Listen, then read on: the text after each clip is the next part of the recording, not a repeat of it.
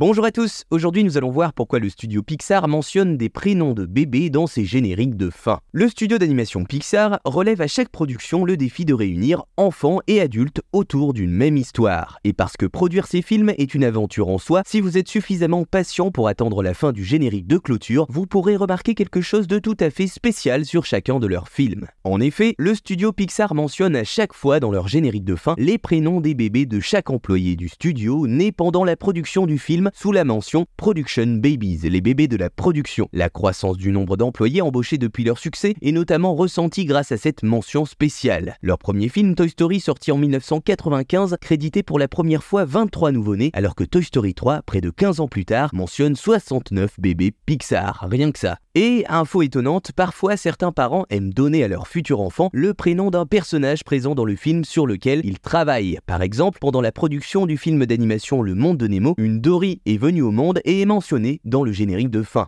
La production de Cars 2 a également connu l'arrivée de triplés. Ali, Audrey et Sienna, de quoi agrandir encore plus la grande famille Pixar. Alors, si vous vous rendez dans les salles obscures pour voir un nouveau film de Pixar et que vous en avez le temps, pensez à attendre la fin du générique pour voir combien d'enfants seront nés pendant la production. Voilà, vous savez maintenant pourquoi le studio Pixar mentionne des prénoms de bébés dans ses génériques de fin.